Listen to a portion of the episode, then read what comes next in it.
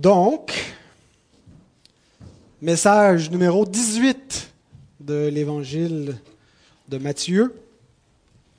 Je vous résume euh, brièvement ce qu'on a vu, euh, pas depuis le début, mais seulement depuis qu'on a commencé le, récit de la tentation. Euh, on a vu déjà la première tentation où le diable tente notre Seigneur de changer les pierres en pain et euh, il lui dit, l'homme ne vivra pas de pain seulement. Merci Ghislain. L'homme ne vivra pas de pain seulement, mais de toute parole qui sort de la bouche de Dieu. Et on s'est, attardé vraiment à euh, euh, ce concept, si vous voulez, vivre de la parole de Dieu, vivre de toute parole qui sort de la bouche de Dieu, et que par le reste des Écritures, on a éclairé ce que voulait dire ce bout de phrase. Et ce que ça veut dire, c'est euh, garder la parole. Fais cela et tu vivras. Et donc, on a comparé Christ euh, avec le premier Adam, qui devait garder la parole de Dieu, vivre de la parole euh, et être parfaitement obéissant, euh, et qu'il aurait dû donc ne pas écouter la parole du diable, mais écraser le serpent, comme le dernier Adam a fait. Et donc, euh, qu'il devait, Adam devait atteindre la vie et amener la, création dans la consécration de la gloire de Dieu, l'assujettir pour la gloire de Dieu, et qu'on serait scellé dans le paradis. Euh, mais donc, euh, le premier Adam a désobéi. Dieu a voulu qu'on comprenne un peu plus qu'est-ce qui s'était passé dans le jardin d'Éden en donnant un autre Adam un peu typologique qui était Israël qui aussi devait apprendre à vivre de la parole de Dieu au désert en gardant cette parole et en, en atteignant symboliquement la vie et, le paradis qui était représenté par la terre promise. Euh, mais tout ça était donc un peu comme une, parabole euh, étendue sur des siècles pour préfigurer euh, celui qui allait être éprouvé au désert et qui allait vraiment vivre de la parole et, nous ramener pas juste nous ramener en arrière dans le jardin, mais nous amener à la consécration. Et donc, par son obéissance, il a gardé la parole, il a vécu de la parole, et donc, euh, il a euh, obtenu pour lui-même la bénédiction, la vie éternelle, et donc que son obéissance, c'est notre obéissance. C'est ce qu'on a vu dans la première tentation. Euh, la semaine dernière, on a continué ce récit, mais comme c'était la fête de la réforme, on a essayé de faire un rapprochement trop forcé, je l'espère, mais euh, en montrant qu'à la réforme, on a redécouvert le vrai sens de la médiation, un médiateur entre Dieu et les hommes, et qu'il n'y a pas plusieurs médiateurs, euh, mais un seul, qui est le Christ, euh, donc solus Christus, et que donc les autres étaient exclus, ceux que l'Église avait ajoutés, un peu euh, influencés par la pensée païenne qu'il y avait plusieurs différents médiateurs pour obtenir des bénédictions. Et donc, on a vu que Christ est pleinement suffisant pour nous donner tout ce qu'on a besoin et que sa médiation, il l'exerce euh, sous trois offices. Et donc, c'était ça le lien avec le récit de la tentation, qu'il y a euh, euh, chacun des offices de Jésus est euh, représenté dans chacune des trois tentations. D'abord, l'office prophétique, euh, qui consiste donc à, être euh, un porte-parole de la parole et que Jésus donc est le prophète par excellence, puisqu'il est même la parole faite chair. Il n'est pas seulement le porte-parole, mais la parole. Euh, nous avons vu aussi dans son deuxième office, dans la deuxième tentation, l'office sacerdotal, Christ, le, prêtre ou le sacrificateur parfait. La, la, tentation réfère un peu à l'office sacerdotal par le temple, et on va en dire un peu plus ce matin. Mais donc le sacrificateur et le sacrifice, donc qui euh, est, parfait aussi. Et troisièmement, dans son office royal, euh, où le diable lui offre tous les royaumes et la domination sur euh, le monde. Et donc Christ est, est le roi parfait, mais aussi le serviteur. Il n'est pas venu seulement, il est venu exercer sa domination, mais en se rendant esclave jusqu'à la mort. Euh, il nous lave les, pieds, c'est lui qui s'humilie pour qu'on puisse être pur devant Dieu et faire partie de son royaume et être un royaume de sacrificateurs, des prêtres rois devant Dieu. Et donc, euh, nous avons vu que que nous avons tout pleinement en Jésus-Christ, que euh, on n'a pas besoin d'ajouter quoi que ce soit à son œuvre, on reçoit comme un cadeau tout ce qu'il a accompli dans sa personne et son œuvre, tout est suffisant. Alors, je vous avais dit qu'on verrait un, troisième et dernier message sur la tentation parce que euh, le, deuxième est un peu plus thématique, mais j'aimerais qu'on regarde un peu plus en détail la deuxième et la troisième tentation. Euh, et donc, c'est ce que nous allons faire ce matin. Avant de, lire la parole, on va courber la tête devant Dieu et demander qu'il illumine notre intelligence. Notre Seigneur, notre Dieu, te remercions pour ces, ces, moyens ordinaires pour communiquer ta grâce, le culte dominical. Et Seigneur, tu nous communiques quelque chose d'extraordinaire cependant, qui est la connaissance de toi, la communion avec toi, la vie éternelle.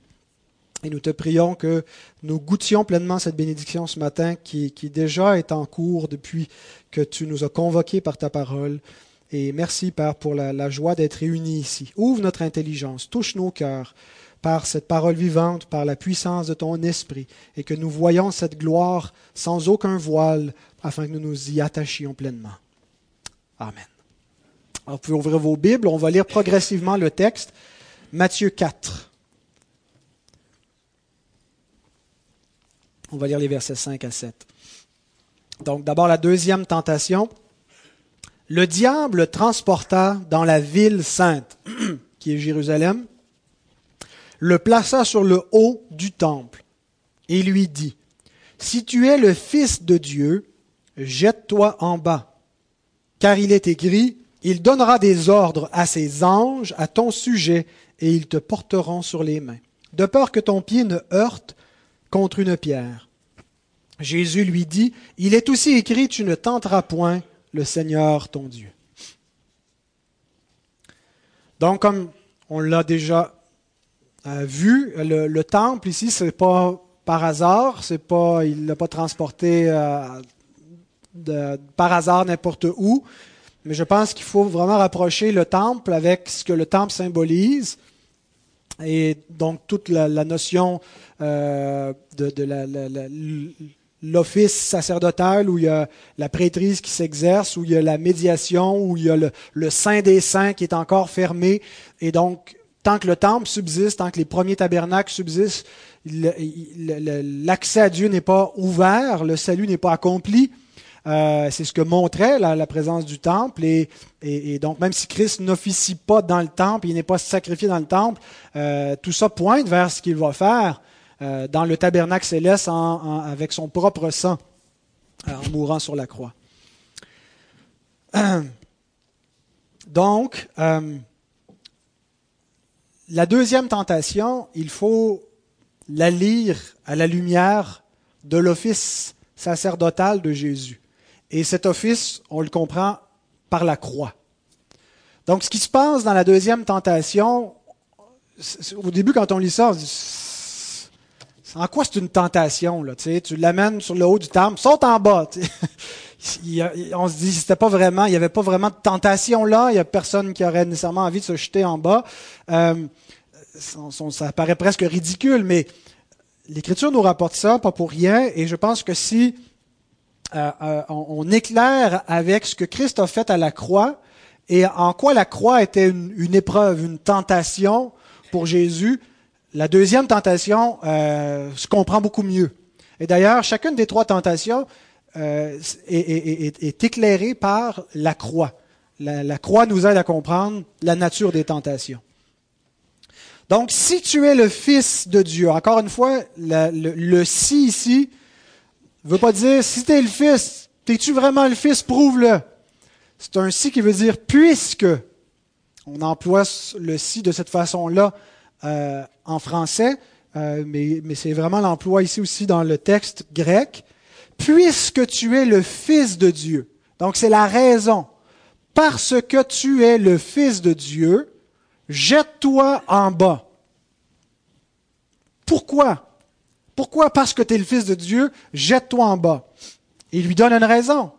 Parce qu'il est écrit qu'il va donner des ordres à ses anges qui vont te secourir. Donc la logique est la suivante. tu es le Fils de Dieu. Le Père vient de déclarer avec une voix qui s'est fait entendre du ciel, celui-ci est mon Fils bien-aimé. Il t'aime, il le dit. Une voix s'est faite entendre du ciel, tu l'as entendu, il t'a donné son esprit qui est descendu sur toi. Donc le Père, s'il t'aime, doit te délivrer. Et en plus, tu dis que tu vis de la parole. Tu cites la parole et l'homme vivra de la parole. Voici ce que Dieu te dit à toi, son fils bien-aimé, son Messie, dans la parole. Il te fait cette promesse qu'il va te secourir, de peur que ton pied ne heurte contre une pierre. Donc tu ne peux pas tomber en bas et mourir. Forcément, parce que Dieu t'aime, parce que tu es son fils bien-aimé et parce qu'il te promis, dans le psaume 91, 91 qu'il te sauverait, il va te sauver. Alors écoute la parole, toi qui vis de la parole de Dieu. Et donc, il lui cite le psaume 91. Je vous invite à tourner dans le psaume 91. C'est vraiment important de, comprendre ce psaume. Il va être affiché, mais quand même. Euh, psaume 91, c'est pas un très très long psaume, mais j'aimerais lire tout ce qui précède la citation du diable et que vous notiez l'endroit spécifique où le diable s'arrête. Il ne le cite pas au complet. Et on va voir pourquoi dans un instant, parce qu'il y a des choses qui concernent le diable aussi dans ce psaume. Mais c'est un psaume où il y a des promesses qui sont faites à celui qui se confie en l'Éternel. Et ici, c'est le Messie qui, qui, représente tous les croyants, qui de manière beaucoup plus particulière que n'importe quel autre croyant, est l'homme par excellence qui se confie en l'Éternel. Et à un tel homme, Dieu fait des promesses. Alors ces promesses sont pour nous en second lieu, elles sont d'abord pour le Messie. Mais on commence dès le début. Psaume 91, 1 à 12. Celui qui demeure sous l'abri du Très-Haut repose à l'ombre du Tout-Puissant. Je dis à l'Éternel, mon refuge et ma forteresse, mon Dieu en qui je me confie. Donc c'est un le psaume est celui, c'est la prière et c'est de quelqu'un qui se confie en l'Éternel, qui se repose en lui, qui croit en Dieu et qui croit en Dieu est, un croyant donc, et justifié par la foi et sauvé parce qu'il croit. Donc c'est nous, celui qui se confie en l'Éternel. C'est lui qui te délivre du filet de l'oiseleur. Donc celui qui se confie en l'Éternel, Dieu le délivre de la peste et de ses ravages. Il te couvrira de ses plumes et tu trouveras un refuge sous ses ailes. Sa fidélité est un bouclier et une cuirasse. Tu ne craindras ni les terreurs de la nuit, ni la flèche qui vole de jour, ni la peste qui marche dans les ténèbres, ni la contagion qui frappe en plein midi. Que mille tombent à ton côté et dix mille à ta droite, tu ne seras pas atteint. De tes yeux seulement tu regarderas et tu verras la rétribution des méchants, car tu es mon refuge, ô Éternel. Tu fais du Très-Haut ta retraite. Aucun malheur ne t'arrivera, aucun fléau n'approchera de ta tente, car et c'est la partie qui est citée par le diable, il ordonnera à ses anges de te garder dans toutes tes voies, ils te porteront sur les mains de peur que ton pied ne heurte contre une pierre. Donc, on lit ça, on se dit, c'est plus poétique que, que littéral, parce que forcément, ceux qui se confient en Dieu, il leur arrive bien des malheurs, la contagion, la peste, la flèche. Euh, c'est pas vrai qu'ils sont épargnés de tout. Mais pourtant, c'est les promesses que Dieu fait aux croyants. Et de manière encore plus spécifique au Messie, à celui qui croit. Et donc, c'est d'abord, c'est un, Messie qui l'écrit, c'est un roi, quelqu'un qui a reçu l'onction royale, et il lui est dit, tu te confies en Dieu, tu vas être préservé des malheurs. Tu vas voir les autres royaumes tomber, mais pas le tien. Dieu va te préserver. Une promesse que Dieu donc fait aux différents oin de l'alliance davidique, mais ultimement au oin avec un O majuscule, au Messie avec un M majuscule, à Christ, qui se confie. Donc le Messie devait avoir une foi parfaite en l'Éternel. C'est ça aussi en quoi consiste de vivre de la parole de Dieu. Vivre la parole voulait dire croire la parole et croire les promesses que Dieu lui fait. Donc il devait avoir foi dans ce que Dieu lui dit. qu'il va le protéger, qu'il va le garder, qu'il ne permettra pas qu'il voit la corruption ou qu'il va prendre soin de lui. La promesse, donc, qui est faite. Alors, pour vivre la parole, il doit croire ses promesses. Il doit croire ce que Dieu lui dit. Et en ce moment, sa foi est mise à l'épreuve. Il est dans le désert. Dieu lui promet que s'il se confie en lui, il va le délivrer. Il va le secourir. Il ne le laissera pas périr. Et là, il est mis à l'épreuve parce qu'il est en train de sécher, littéralement. Et il, risque de mourir. Ça fait 40 jours qu'il est sans manger. Et c'est là où Dieu le conduit par son esprit dans ce désert pour lui montrer que l'homme ne vit pas de pain seulement, mais doit vivre de la parole, doit garder la parole, doit atteindre la vie en gardant la parole et en croyant ce que Dieu lui dit. Alors sa foi est réellement mise à l'épreuve. Et c'est pas par hasard, donc, que le diable le transporte au temple. Sans même peut-être le savoir, le diable est même l'instrument de Dieu qui, par le diable, l'amène au temple et qui rappelle ce que le temple symbolise pour, pour Christ, la croix, son sacrifice qui est à venir. Où cette mise à l'épreuve va atteindre le point culminant, comme, comme ici, il est sur le pinacle du temple, le point culminant du temple, mais dans la vie du Christ, c'est à la fin de son ministère terrestre où il va être abandonné par le Père à la mort. Pourtant, il lui promet son secours. Il lui promet sa délivrance. Sa foi est mise à l'épreuve. Et, on voit comment donc on doit rapporter cette épreuve-là à l'épreuve ultime de la croix. Celui qui se confie. Et, et c'est intéressant, dans Matthieu, chapitre 27, verset 43, il est écrit, c'est les passants qui regardent le Christ en croix et disent, il s'est confié en Dieu.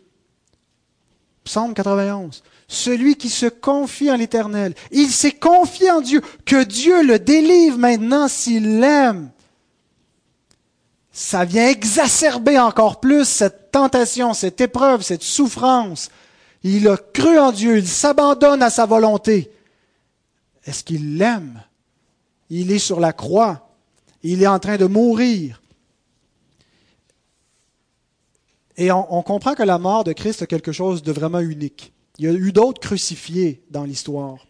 la tradition de l'Église rapporte que Pierre, euh, l'apôtre Pierre, est mort crucifié, la tête, en bas, il était crucifié à l'envers.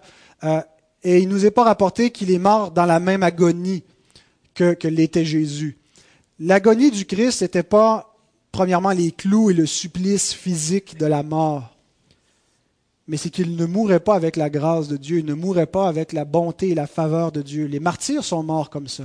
Il y en a qui sont morts bouillis, sont morts décapités, ils sont morts jetés aux fauves, aux bêtes, mangés par des animaux sauvages. Ils sont morts dans la paix, sont morts dans la joie, sont morts en chantant des cantiques, comme Étienne meurt en priant pour ses ennemis. Mais Christ n'est pas mort avec la faveur du Père, mais avec sa colère. Et dans cette condition, il devait continuer à croire et à espérer dans la bonté de Dieu. Il devait continuer de se confier en lui. Et sa mort donc est unique dans ce sens-là. Il n'est pas comme les autres martyrs. Et c'était la terreur ultime de Christ, c'était donc pas la croix elle-même comme supplice pour mettre à mort son corps, mais c'était de boire la coupe de la colère de Dieu. Comment peut-on réconcilier cette épreuve où il est abandonné du Père, où il est frappé par la colère et les promesses que le Père lui fait? Dans le psaume 91 Tu t'es confié en lui, il t'aime, il va te délivrer. En revenons à l'essence de la tentation ici. Le diable, qu'est-ce qu'il est en train d'essayer de faire? Avec Jésus. Il l'incite à obliger son père à agir. Jette-toi en bas. Il, est obligé de te secourir. Tu ne peux pas mourir maintenant. Il est trop tôt dans le plan, tu peux pas mourir. Donc, il veut pas te secourir, il te laisse sécher. Saute en bas parce que tu es son fils, parce qu'il t'aime, parce qu'il a fait des promesses. Il va te secourir. Tu peux pas mourir.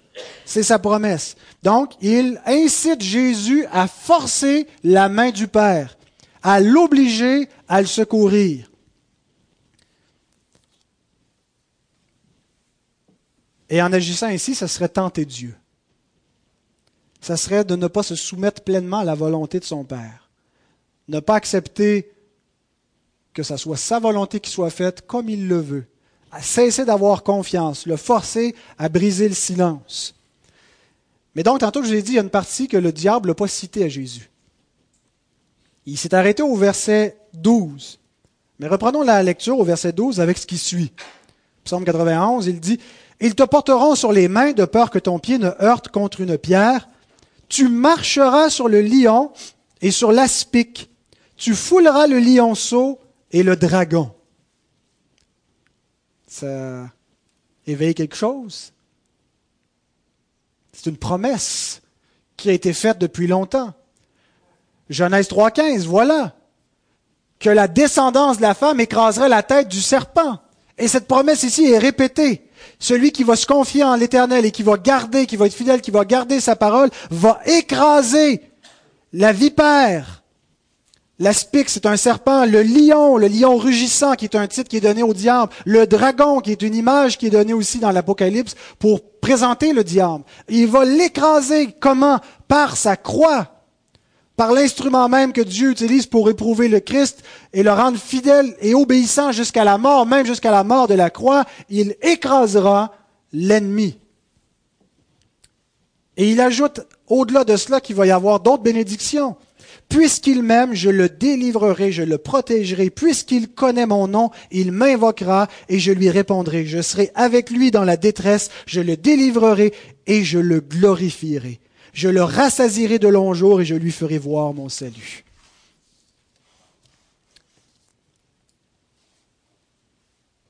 Jésus répond au diable, il est aussi écrit, tu ne tenteras point le Seigneur ton Dieu. Le diable incite à forcer la main de Dieu, à cesser de cette attente passive, cette soumission absolue. Force Dieu à agir. Il t'a promis, tu vis de la parole, jette-toi en bas. Il va devoir faire quelque chose. Mais Jésus lui rétorque, agir ainsi serait tenter Dieu. Notre Sauveur s'est parfaitement confié en Dieu, son Père. Il a pris, il est devenu un homme. Il est devenu comme un homme et représentant des croyants, et il a fait ce qui était exigé de l'homme. Vivre de la parole de l'Éternel, garder cette parole, croire, même quand c'est difficile, jusqu'à la mort. Vous n'avez pas encore résisté jusqu'au sang en luttant contre le péché. Lui, il l'a fait. Jusqu'au bout.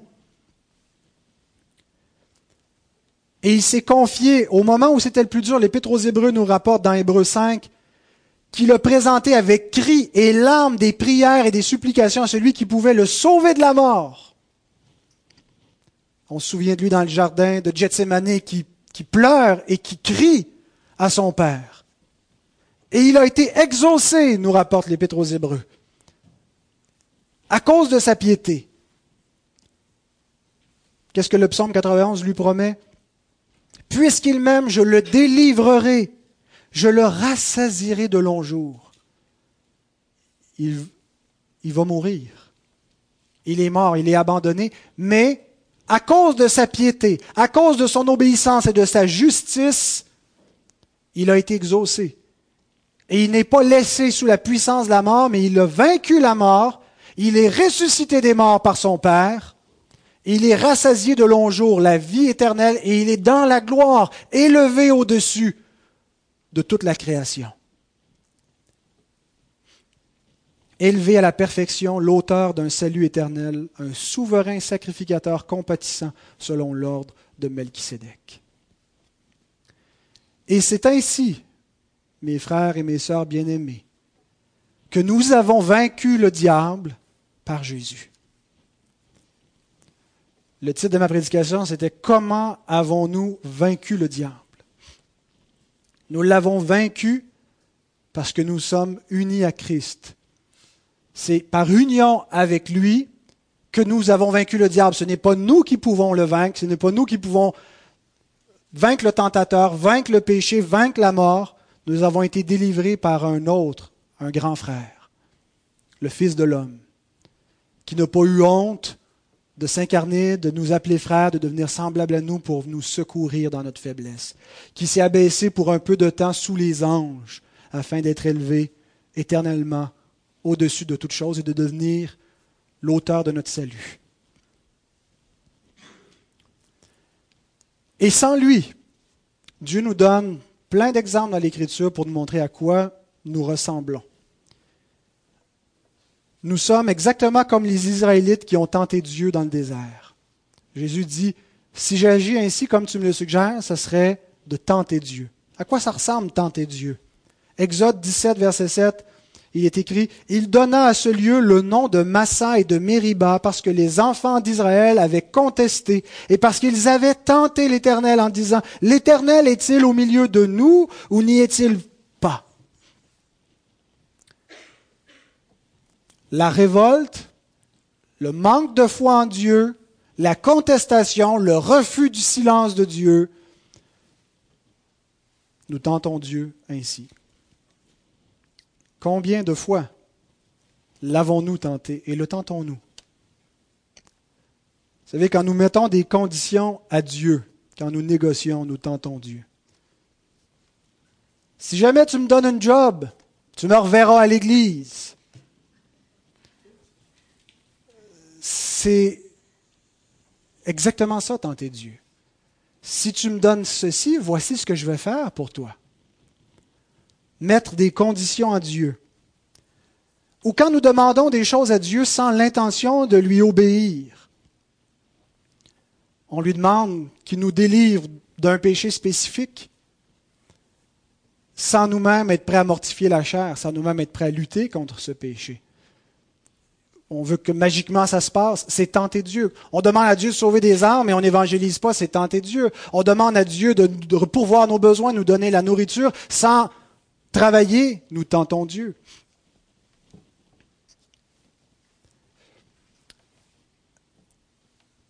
Mais de manière peut-être plus subtile,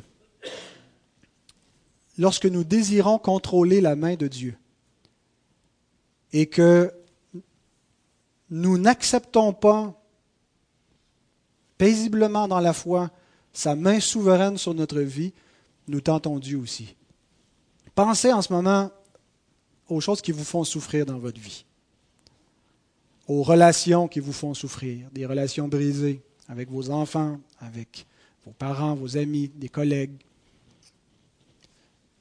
Pensez à ce qui vous fait souffrir dans votre chair. Une souffrance, une maladie. Pensez à ce qui, est une épreuve, quelque épreuve, quelle qu'elle soit. Et si pendant un instant vous aviez le pouvoir de contrôler la main divine, le feriez-vous?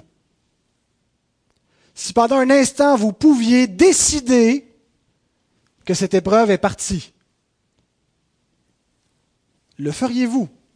C'est ce que le diable suggère à Christ.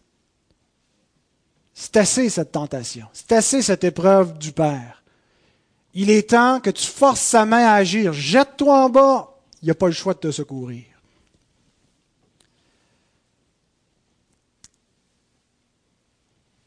Ce qui nous amène parfois à douter de Dieu, c'est parce qu'on pense que Dieu n'est pas au courant. Que dans un monde idéal, et donc parce que Dieu est parfait, sa volonté devrait toujours être selon ce qui nous apparaît des standards de la perfection, ne devrait pas souffrir. Ne devrait pas y avoir tout ce qui nous déçoit, tout ce qui nous fait souffrir. Et donc, on doute que Dieu entende vraiment, que Dieu soit vraiment concerné. Christ nous dit bien qu'il ne tombe pas un moineau par terre sans sa volonté, que les cheveux de notre tête sont comptés. Il veut qu'on comprenne que les détails les plus insignifiants de l'existence font partie de son contrôle et de son décret pour qu'on ne doute pas que les écharpes dans notre chair sont voulues par notre Père Et la durée, l'intensité de celle-ci sont mesurées dans sa main. Et donc, il pourrait nous délivrer dans un instant. Et s'il ne le fait pas, c'est parce qu'il a décidé de ne pas le faire. Est-ce que nous l'acceptons? Est-ce que nous acceptons sa volonté? Et si nous doutons de sa, fidélité, si nous nous révoltons intérieurement, si nous prendrions la main souveraine pour nous secourir nous-mêmes plutôt que d'attendre qu'il le fasse quand il lui plaît, eh bien, nous tentons Dieu. Et bien aimé, nous tentons Dieu. Nous devons tendre vers le modèle de Jésus, qui est le Fils obéissant parfait, qui s'attend à son Père même sous la coupe de sa colère. C'est ce qui nous enseigne à prier que ta volonté soit faite, non la mienne. Quelle écharde Dieu vous a-t-il donné Quelle bénédiction vous a-t-il refusé Continuez d'espérer en lui. Ça ne veut pas dire qu'on doit nécessairement cesser d'espérer une délivrance, mais l'espérer comme Christ l'a espéré. Il s'est confié en lui et a accepté de mourir, sachant que même au travers de la mort, même au travers de tout semble perdu, l'idéal est, manqué. Le plan parfait de Dieu est raté. Accepter cette situation, sachant que sa volonté est parfaite et qu'il va accomplir son dessein dans nos vies. Et on peut continuer d'espérer. Dieu nous accorde des délivrances ponctuellement, mais pas selon notre timing, selon notre volonté, mais selon la sienne. Et c'est ce que nous devons apprendre comme enfants de Dieu que ta volonté soit faite. Elle va être faite de toute façon. Mais en disant ça, nous prions pour que nous soyons changés. Pas pour que, Dieu soit changé, mais pour que nous soyons changés, que nous acceptions sa volonté, que nos cœurs cessent d'être en rébellion, mais qu'ils soient confiants et paisibles, qu'il n'y ait aucune épreuve qui vienne faire en sorte qu'on doute de sa puissance, de son amour pour nous, de son écoute dans nos prières.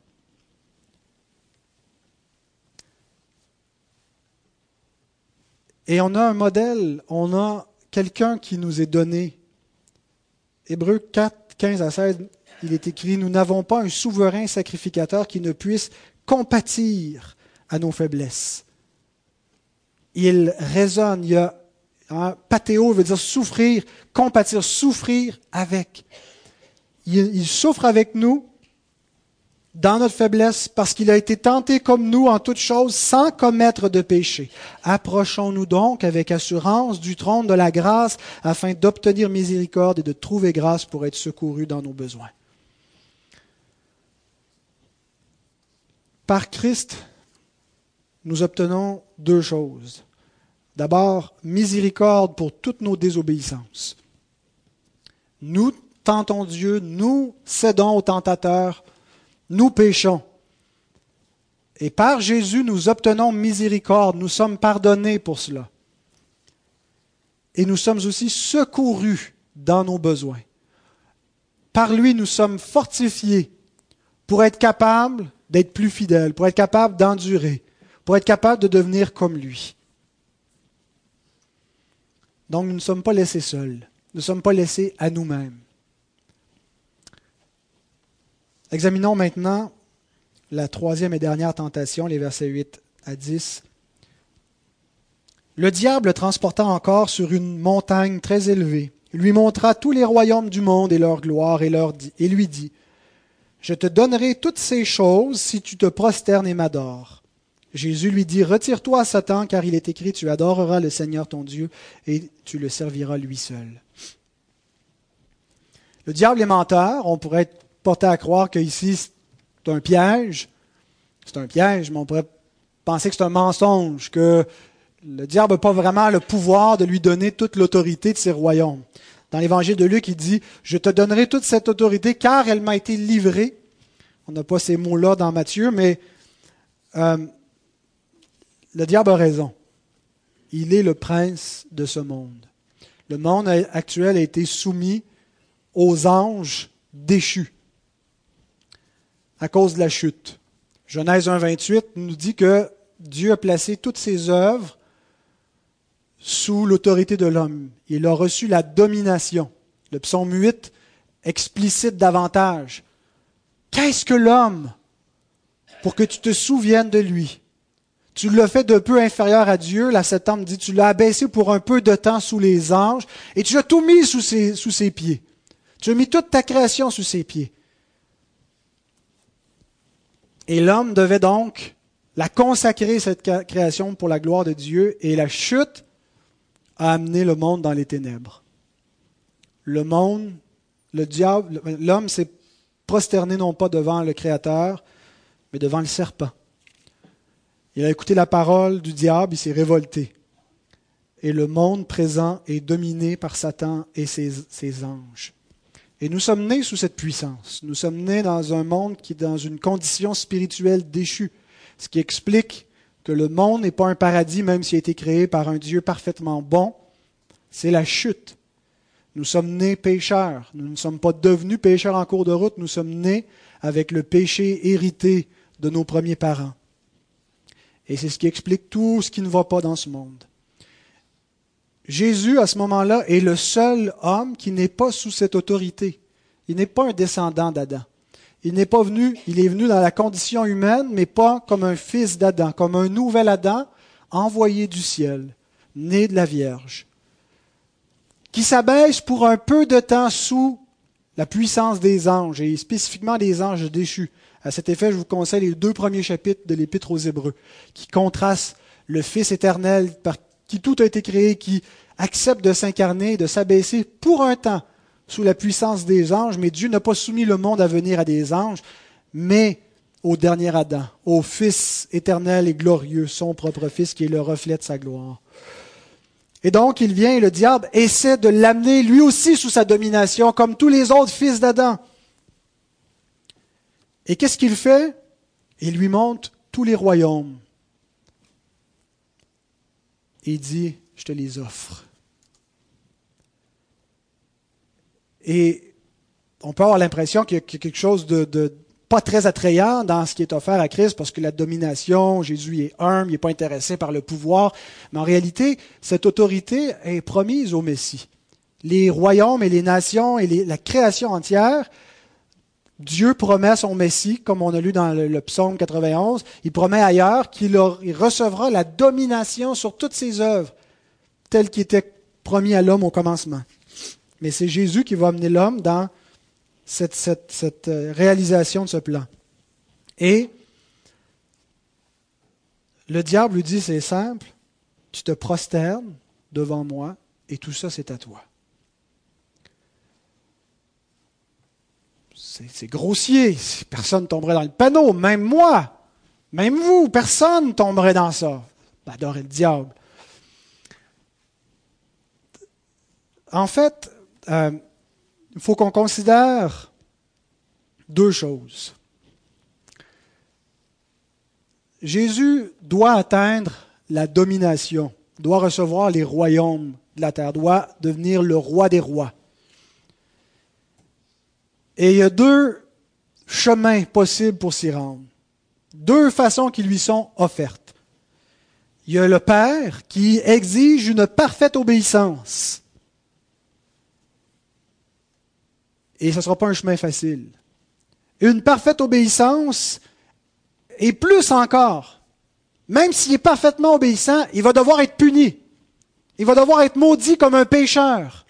Il va devoir boire la coupe de la colère de Dieu sans fléchir, sans douter de la bonté, de devoir être puni pour son peuple.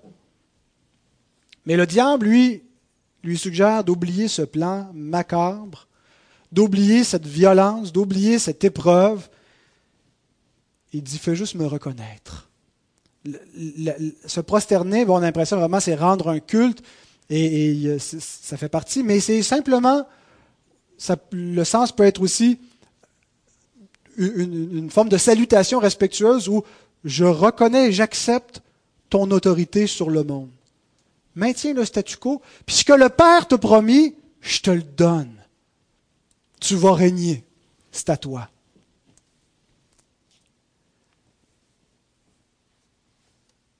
c'est une plus grande tentation qu'on pense.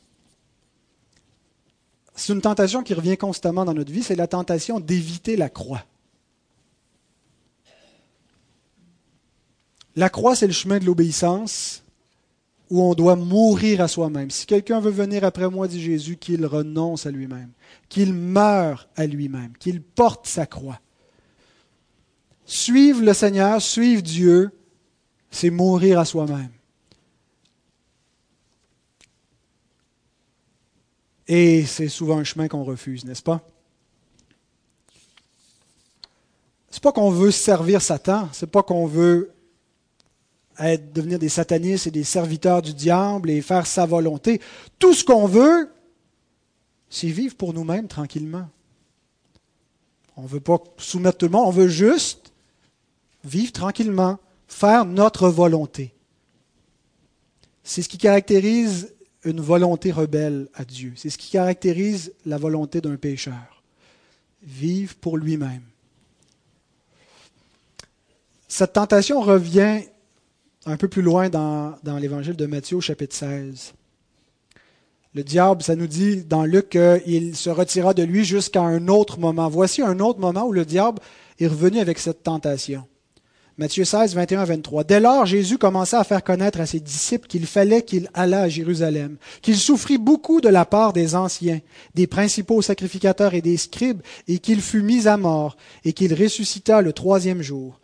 Pierre, l'ayant pris à part, se mit à le reprendre et dit, À Dieu ne plaise, Seigneur, cela ne t'arrivera pas. Mais Jésus, se retournant, dit à Pierre, Arrière de moi, Satan tu mets en scandale car tes pensées ne sont pas les pensées de Dieu, mais celles des hommes. C'est intéressant, n'est-ce pas? Arrière de moi, Satan. Par l'instrumentalisation de Pierre, le diable revient encore subtilement. Évite la croix. Tu t'en vas à Jérusalem pour devenir roi. Et on va établir ton royaume. Et c'est ce que les disciples pensent, c'est ce qu'ils anticipent. la croix ne fait pas partie de leur plan. Ils ne voient pas l'humiliation, ils voient juste la gloire qui est promise. Israël qui va être élevé, qui va être... Toutes les nations vont affluer et, le roi est ici, le Messie est là, le royaume de Dieu va apparaître et nous sommes ses, ses plus proches alliés. On va régner avec lui, ils sont tout excités. Et quand il parle de la croix, arrête de, qu'est-ce que à Dieu ne plaise, ça n'arrivera pas, on va se battre et la foule va se soulever avec nous. Et Jésus lui dit, tes pensées sont pas celles de Dieu, celles des hommes. Reflète la pensée du diable.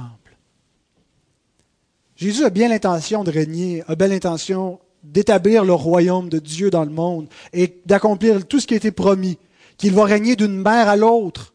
Un règne de paix, un règne qui ne passera jamais, un règne éternel mais il sait que son règne passe par la croix.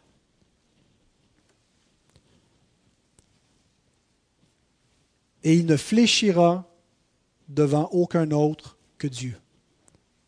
Il ne va pas faire de genuflexion, il ne va pas poser le genou par terre devant le diable comme l'ont fait Adam et toute sa race. Nous sommes tous des fils et des filles du diable par nature. Nous avons tous cédé au diable, nous sommes tous rebellés contre Dieu. Nous avons tous adoré le diable de cette façon-là, en nous rebellant contre Dieu et en se servant nous-mêmes, et avons refusé depuis la croix. Adam s'est agenouillé devant le serpent, Israël s'est fait un veau d'or. Et, ça fait cet épisode-là du veau d'or montre ce qu'il y a dans le cœur de l'homme, cette idolâtrie naturelle qui est attachée, à moins qu'il en soit délivré. Il se fait des faux dieux. Il n'est pas capable d'adorer le vrai Dieu. Mais Jésus est entré dans la maison de l'homme fort. Et il n'est pas venu négocier avec lui. Il n'est pas venu lui demander quoi que ce soit à s'agenouiller. Il est venu pour le lier, l'enchaîner et pour piller sa maison et arracher ce qui était au diable et le transporter dans son propre royaume.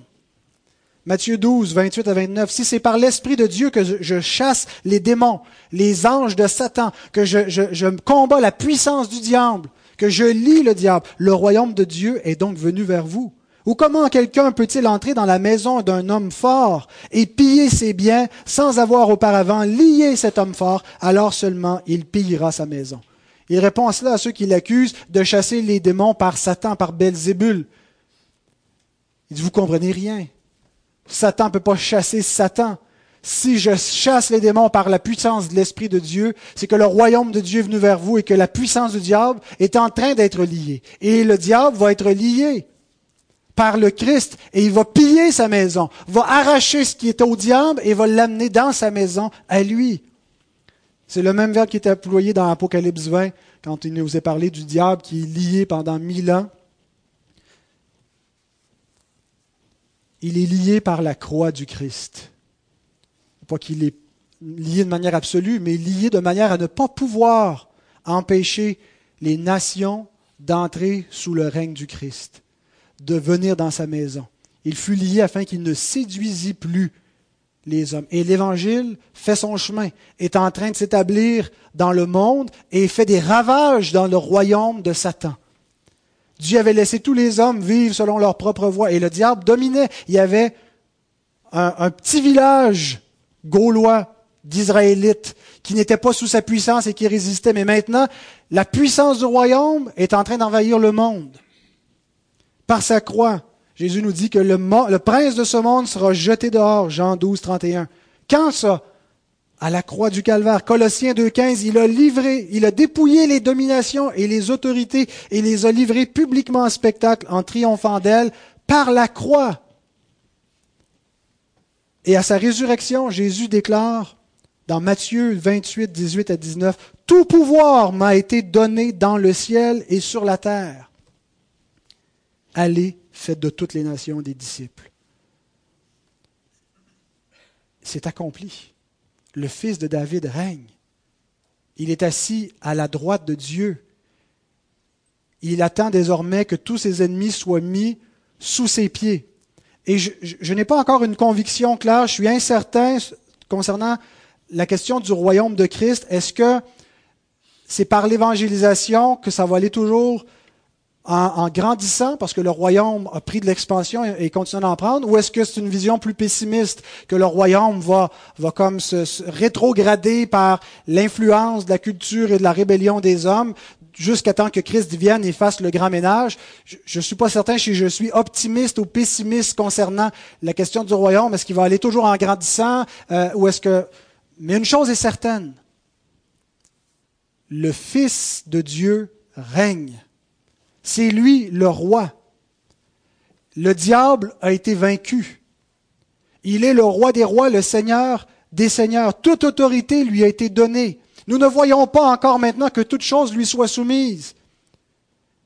Parce qu'on est sauvé en espérance, parce qu'on est au temps de la patience de Dieu qui permet aux hommes de se repentir, leur donne un temps pour qu'ils ne périssent point et qu'ils entrent sous le règne de son Fils. Mais il règne. Psaume 2.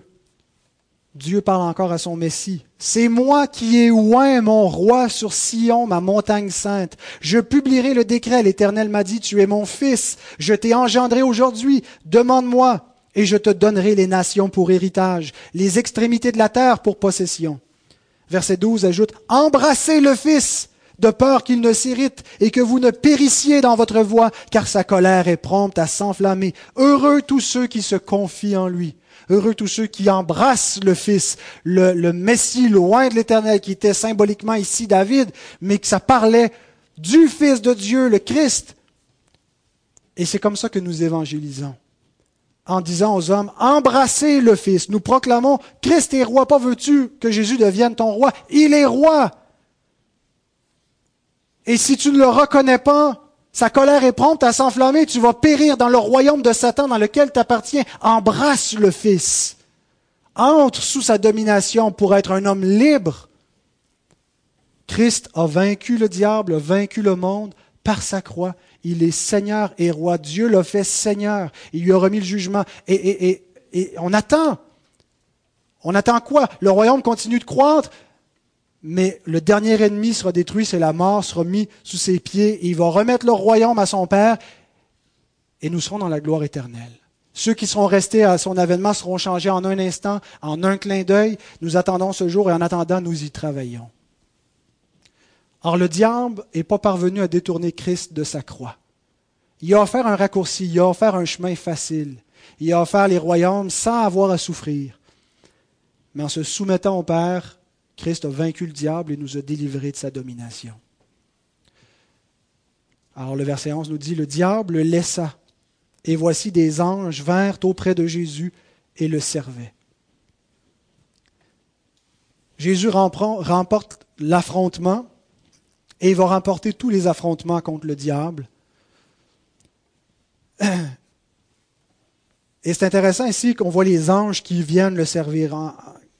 Selon ce que le psaume 91 a dit, il, euh, il donnera des ordres à ses anges pour qu'ils viennent à ton secours.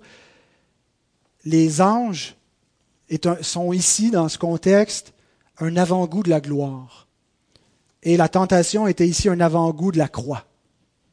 Et c'est ce, modèle-là qui était donné pour l'accomplissement du royaume il, était promis la gloire, mais avant cela la croix. L'apôtre Pierre nous parle que les prophètes ont décrit, la gloire qui allait venir et qui allait succéder à la croix et à l'humiliation du Fils de Dieu. Et on a ici cet accomplissement en deux temps. D'abord, il est éprouvé. D'abord, c'est la croix. D'abord, la souffrance. Le diable vient le tente, mais il demeure fidèle, il demeure ferme. Et ensuite, c'est la gloire. Et donc les anges sont un peu un avant-goût de cette gloire. Et donc on voit les anges fidèles qui se soumettent au Fils de l'homme. Hébreu 1.6 nous dit que tous les anges de Dieu l'adorent. Il a été pour un peu de temps sous la puissance des anges, vient dans un monde qui est dominé par des anges déchus par le diable, s'abaisse pour un peu de temps pour être ensuite élevé après avoir vaincu cet ange déchu. Et tous les anges de Dieu l'adorent. Et nous devons faire pareil le servir et l'adorer.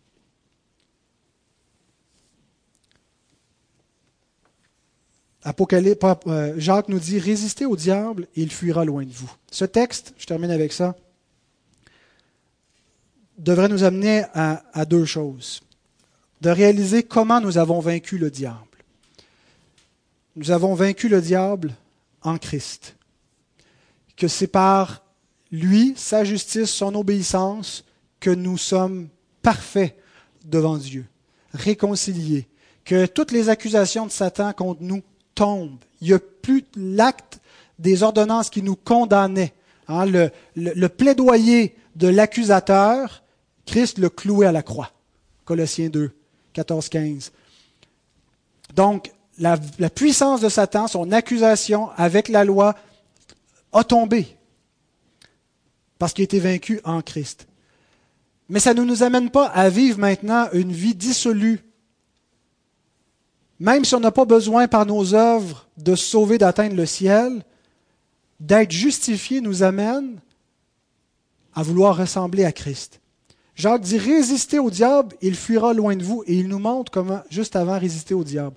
Soumettez-vous donc à Dieu et résistez au diable. Dans la tentation, nous devons nous rappeler de ces deux choses-là. D'abord, nous sommes justifiés non pas par notre obéissance, mais par l'obéissance de Christ. Il s'est soumis à Dieu, il a vaincu le diable. Et c'est le patron, le, gabarit, le chemin de notre obéissance est le même. D'un côté, on est justifié, on n'a rien à faire, c'est fait par un autre. Mais si vraiment nous avons reçu cette justification, nous devons porter des fruits en imitant Christ en nous soumettant à Dieu et en résistant au diable, en nous soumettant à Dieu et en résistant au péché. Et c'est par ce chemin-là qu'on que, va vaincre la tentation quand elle survient ponctuellement dans notre vie. Ce n'est pas en satisfaisant nos convoitises qu'on dira la tentation va s'apaiser. Je vais donner à ma chair ce qu'elle a envie. Je vais dire les paroles qui me brûlent les lèvres de dire ça va s'apaiser, ça va s'en aller après. Je vois non, résiste à la tentation, soumets-toi à Dieu et c'est comme ça que le péché que la tentation va fuir de ta vie. Donc, on a dans ce, récit-là à la fois notre victoire acquise, mais aussi le chemin de l'obéissance à suivre. La justification, la sanctification. Sauvé par la foi seule, mais une foi qui n'est jamais seule, qui porte des fruits. Parce qu'une foi qui porte pas de fruits est une foi morte, une foi qui s'illusionne elle-même et qui n'est pas une foi qui sauve. Alors que le Seigneur bénisse sa bonne parole, nous allons prier avant de continuer par des chants. Seigneur, nous voulons simplement te donner gloire pour Jésus-Christ, notre parfait Sauveur, qui a vaincu le diable, qui est un prophète, un sacrificateur et un roi parfait. Et nous avons tout pleinement en lui. Nous avons la vie éternelle en ton Fils et nous comprenons pourquoi et comment il nous l'a acquise. Et nous voulons que cette vie porte des fruits en nous. Nous voulons qu'elle soit manifeste, qu'elle éclate, Seigneur. Et nous te prions de faire cette œuvre en nous rendant de plus en plus semblables à l'image de Jésus, ton Fils fidèle, que nous puissions être des fils et des filles fidèles. Amen.